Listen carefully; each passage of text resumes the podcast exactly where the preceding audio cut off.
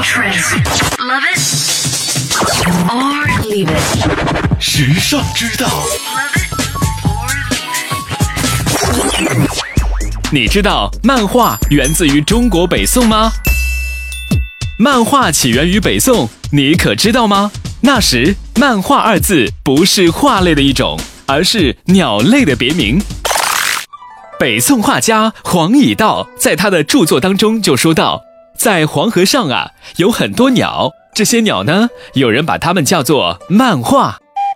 听到了吧？这里所说的漫画就是一种水鸟的名称，因为这种鸟呢，在捕鱼的时候潇洒自如，就像在水上作画一样。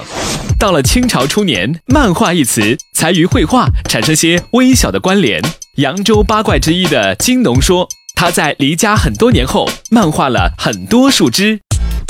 对于金农而言，漫画只是一种动词，也就是漫不经心、随便作画的意思。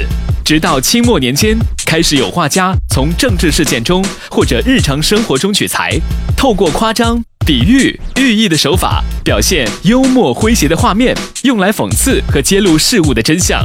现代意义上的漫画才逐渐形成。时尚之道与你分享更多美妙生活智慧，关注时尚之道微信，拥有你私人的时尚顾问。倾听时尚的脉动，让世界尽收耳际。这里是时尚之道。